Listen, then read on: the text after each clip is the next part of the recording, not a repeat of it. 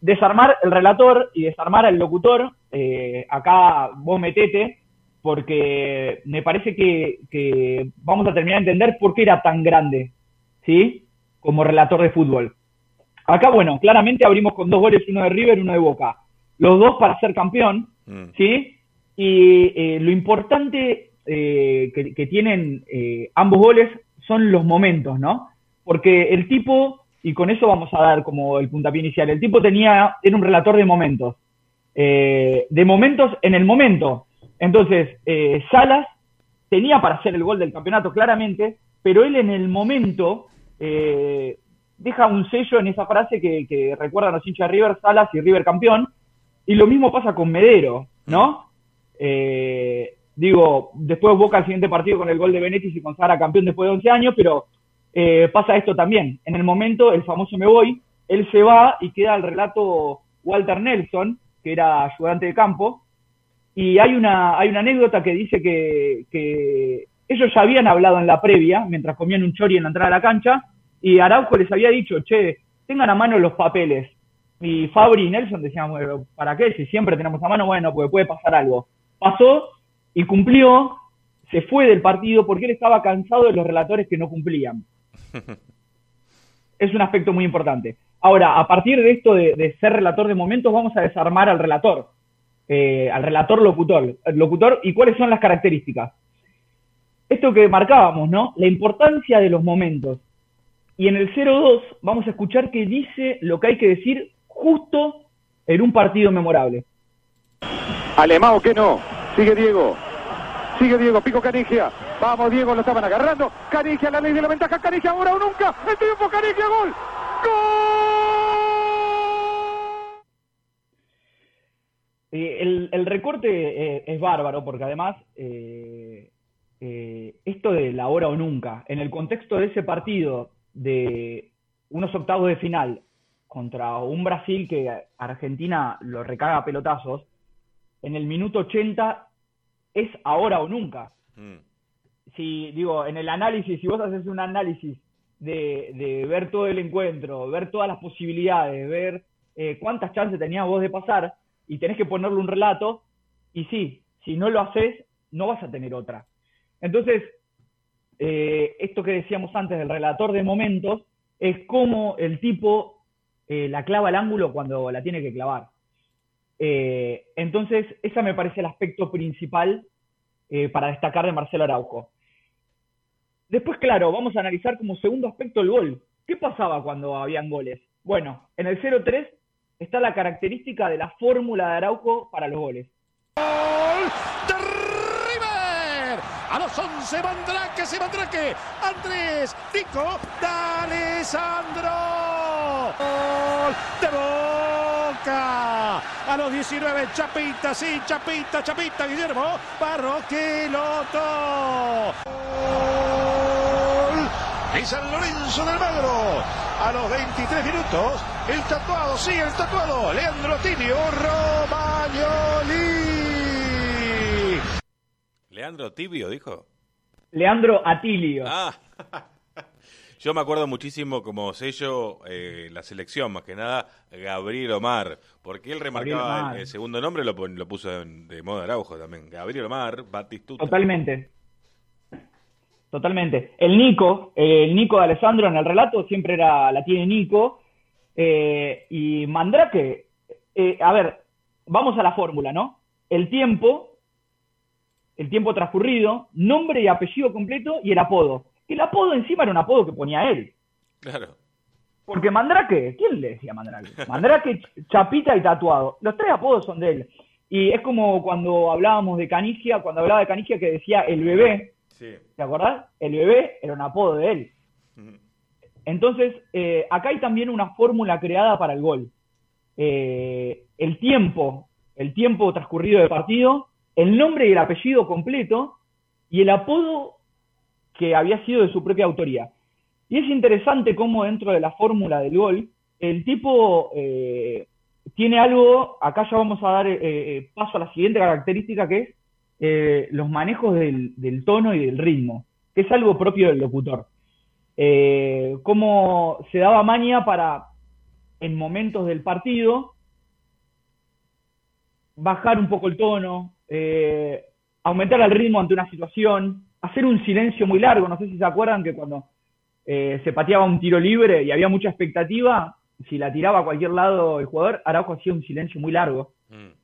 Bueno, todo eso está resumido, me parece muy bien, en el audio 04, en un gol que eh, es muy recordado por los hinchas de Boca.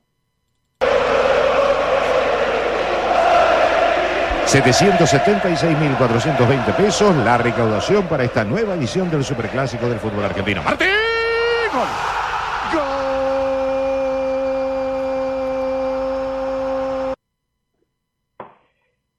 Ahí tenemos cambio de tono y de ritmo. En un gol, ¿sí? Porque claro, el gol es la consecuencia de la información en este caso, ¿no?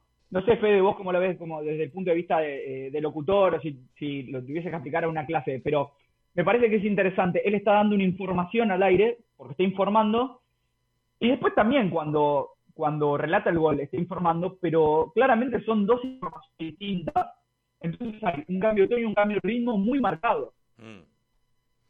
Sí, eh, totalmente creo que, que es lo que lo que impuso Araujo también en el relato de televisión, que es más eh, de radio que de televisión, es muy característico eh, de Argentina, ya creo que por él. Eh, en otras partes del mundo el relato televisivo de un partido de fútbol es acompañar un poco la imagen, ¿no? Acá es una cosa al palo, creada por Marcelo Araujo. Porque antes de Araujo, el, el, relator más conocido era Mauro Viale, que viste cómo relataba. Sí, parecía que lo estaban matando. Y eh, hay algo que, está bueno que decís. El, fin de semana estaba mirando el partido de la Lazio, lo dio Laray, no lo dio, eh, no lo dieron los canales de cable deportivos. Y en Italia eh, tienen, no tienen relator y comentarista, no tienen ayudantes de campo, tienen un tipo que va llevando el partido y en el medio mete, en el medio mete comentarios, da informaciones de la liga, habla un poco, habla un poco de los partidos que siguen es como te acompaña en la transmisión. Y por momentos sí, eh, relata un poco el juego, pero es interesante cómo fueron achicando esa brecha. Mm. Ahora bien, entonces tenemos tres características, que es un relator de momentos, la fórmula del gol, y además esto que tiene la, versatilidad de cambiar de tono y de ritmo. Vamos con, en el 05 con un popurrí eh, de Araujo, donde vamos a encontrar latillos y ocurrencias y un poco de, esta agilidad mental que tenía él a la hora de relatar. Señoras y señores, se va a levantar el telón de este primer acto. Muy buen partido en el arranque. ¡Me gusta! Una gran velocidad, un gran ritmo. ¡A mí me gusta! Una gran decisión por parte de los dos. ¡Me gusta mucho! Rebalaba, era delgado. ¡Marijo! Hace el corte, déjate joder. Gol. Gol. Este es el Vasco Arruabarrina y este es Xavi. A ver, Grones, si sabes. ¡Xavi! Llega Pajuelo, el amigo de Benedetto. Y salva a los Andes. Saviola. Uh, qué ñoca que metió Saviola. Bobaglio. Sotara para uno. Indirecto, dice el árbitro. Ahora sí. No sé qué hago en esta cancha si no juega el burrito. No sé para qué vine. Atrás el arquero Cardetti, el arquero que recupera, hace un gol el negro Astrada. Solamente el burrito Ortega se queda para la contra.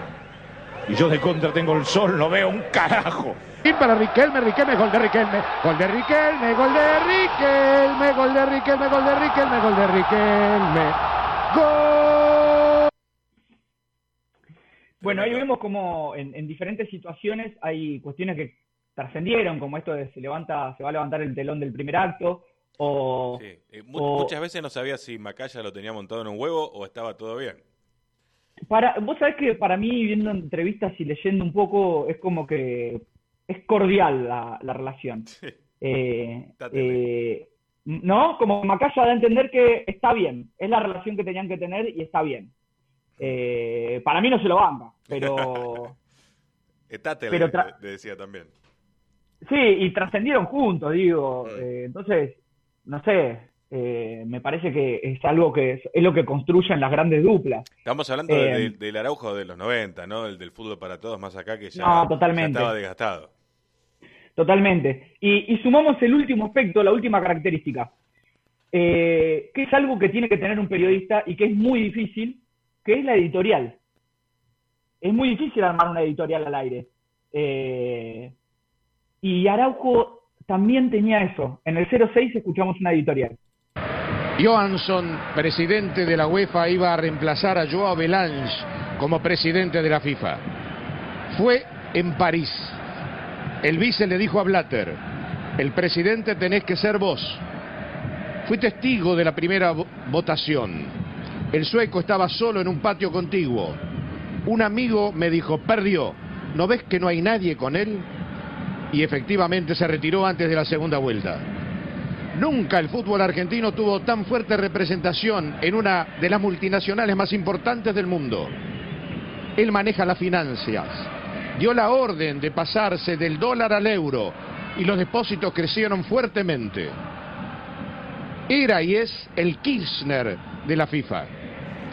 ¿Quién dijo que los dirigentes no pueden opinar sobre un equipo o un jugador? Si no pones a Messi te rajo. Al segundo partido, el director técnico lo obedeció. En la AFA habrá un futuro notable. Viamonte 1366 será un museo. Ezeiza, un predio envidiado hasta por los europeos, verá con él un crecimiento impensado. ¿Te quiere saber de quién estoy hablando? Del señor Julio Humberto Grondona, presidente de la AFA y vicepresidente de la FIFA. es, maravilloso. O sea, eh, digo. El Kirchner del fútbol tiró. El Kirchner del fútbol, pero como editorial es espectacular. Y esto fue en la previa de un buque independiente que tenía muchísima expectativa. Eh, el tipo eh, tiró esta editorial y que si vos la pensás, vos decís, falleció Grondona. No, Grondona no falleció. O sea, tres años después se murió, creo. Porque esto fue 2011, falleció 2014. entonces tenía, Araujo tenía editorial también. Eh, es, es, muy completo el perfil de él. Eh, y ahora vamos a entender por qué nos gustaba tanto. Ya cerramos, pero por último, también está bueno saber qué decían o qué opinan los, los relatores actuales de él. Entonces, vamos a escuchar en el 07 qué opina el Pollo Viñolo, por ejemplo, de Marcelo Araujo. Que me agarró Araujo, Araujo fue mm, eh, mi maestro, yo lo he admirado muchísimo como relator. Para mí, el mejor Araujo es incomparable. El mejor Araujo, el, el Araujo top, que no me acuerdo en qué década era, no sé si el, del 90, eh, es, es Maradona en el 86 para mí. Bueno, igual no me acuerdo en qué década era, medio raro. ¿Cómo? No me acuerdo en qué década era, medio raro lo que dijo. Sí, sí, sí. pollo, viste. Eh, esto fue una entrevista que dio para, la, para Olé, para la web de Olé, mm. pero es interesante también eso, ¿no? Que piensa el relator, eh, el gran relator actual, si se quiere, no sé en qué lugar lo ponemos al Pollo Viñolo, al más conocido, mm. o uno de los más conocidos, ¿qué piensa Marcelo Araujo? Vamos a cerrar y eh, con una perla, antes de, esta conclusión que siempre sacamos, que es las corbatas por qué pasaba lo de las corbatas, y en una entrevista a Macaya en el, en el gráfico en el 2010, le preguntan si, eran a, si era a propósito de las corbatas, y lo que dice Macaya es que en la televisión no interesa la calidad, sino el color. Mm. Entonces, si vos tenés algo que llama la atención, la gente te ve. Y a partir de eso empezó lo de las corbatas y después Araujo tuvo corbatas más exóticas. Pero eh, eh, qué claro que, claro eh, que con los colores brillantes llamaba la atención del televidente, el televidente decía, ah, mirá, este tipo, hablaban de las corbatas y se enganchaban mirando una transmisión. Mm. Es un detalle muy interesante de, cómo fueron formando también una imagen, ¿sí? Más allá de lo que uno escuchaba. ahora bien, repasando, ojo tenía editorial, tenía latiguillos, tenía una agilidad mental bárbara, cambiaba de tono, de ritmo, y tenía la fórmula para el gol de tiempo transcurrido, nombre, apellido completo y apodo que era solamente de él, y era un tipo de mm, clavarla al ángulo en los momentos que tenía que hacerlo. Entonces, si nosotros tenemos que pensar por qué eh, extrañamos eso y nos encariñamos tanto con, ese Marcelo Araujo, lo tenemos que diferenciar de, quizá el más grande por la crítica que es Víctor Hugo. Mm. ¿por qué no, extrañamos los relatos de Víctor Hugo? Entonces, eh, acá hay que, me parece, esto es muy personal, ¿no? Y, es partir una diferencia que cuando hablamos de Víctor Hugo, hablamos del narrador perfecto, ¿no? Hablamos de, del tipo que hace de un dato, una narración que parece que, que vos estás leyendo una novela, ¿no? Es esto del relato del Diego, parece que lo hubiese escrito, no, no es algo del momento. En cambio, con Araujo nos encontramos con un tipo que es el cómplice perfecto, porque si vos lo pensás, eh, vos lo estás viendo en el sillón de tu casa con una birra y lo tenés al lado haciendo los comentarios que vos harías. Cuando alguien la tira afuera eh, por cinco metros, haces un silencio o lo puteás o decís algo en tono burlón. Eh, cuando la tiene el jugador que te gusta, lo llamás por el nombre, ¿sí? porque lo conoces, porque sentís cierta afinidad. Eh, entonces, hay un montón de, de, situaciones de Marcelo Araujo que generan una complicidad con el televidente y que pareciera que vos estás con él siendo parte de ese partido. Entonces, eso es lo más importante de Marcelo Araujo. Creo que por eso se extraña ese relato de los 90. Esa nostalgia tiene que ver con que eras el cómplice perfecto de, de este relator, ¿no? Totalmente. Bueno, mi amigo, eh, podemos cerrar con un gol. ¿Le dejo de cierre un gol, le parece? Me reparece. Ese Perín será hasta la próxima en este segmento intitulado Ustedes eran muy chicos. Ustedes eran muy chicos, cerramos con el 08. Cumplió 60 años, el mejor de todos los tiempos. Volvió el fútbol argentino y tenemos al gran relator, los tres factores en un gol de Diego. Un saludo a la paternal, a la familia ahí de Tuti que está acompañando el programa. En el 08, el más grande. En la primera posibilidad de Diego Armando Maradona desde que volvió a Boca para meter un gol de tiro libre. Es su posición predilecta. ¿Te acordás, Diego? Acariciala. Yo sé que puedes ponerla al lado de cualquier palo. En ese ahí, ahí me gustaría. ¿Ves? En ese ángulo que la metas. Acariciala nomás. Soplala. El arquero está en el medio del arco. Después se lo dedicas a tu vieja. ¿eh? A la tota. A ver, Diego. ¡Diego!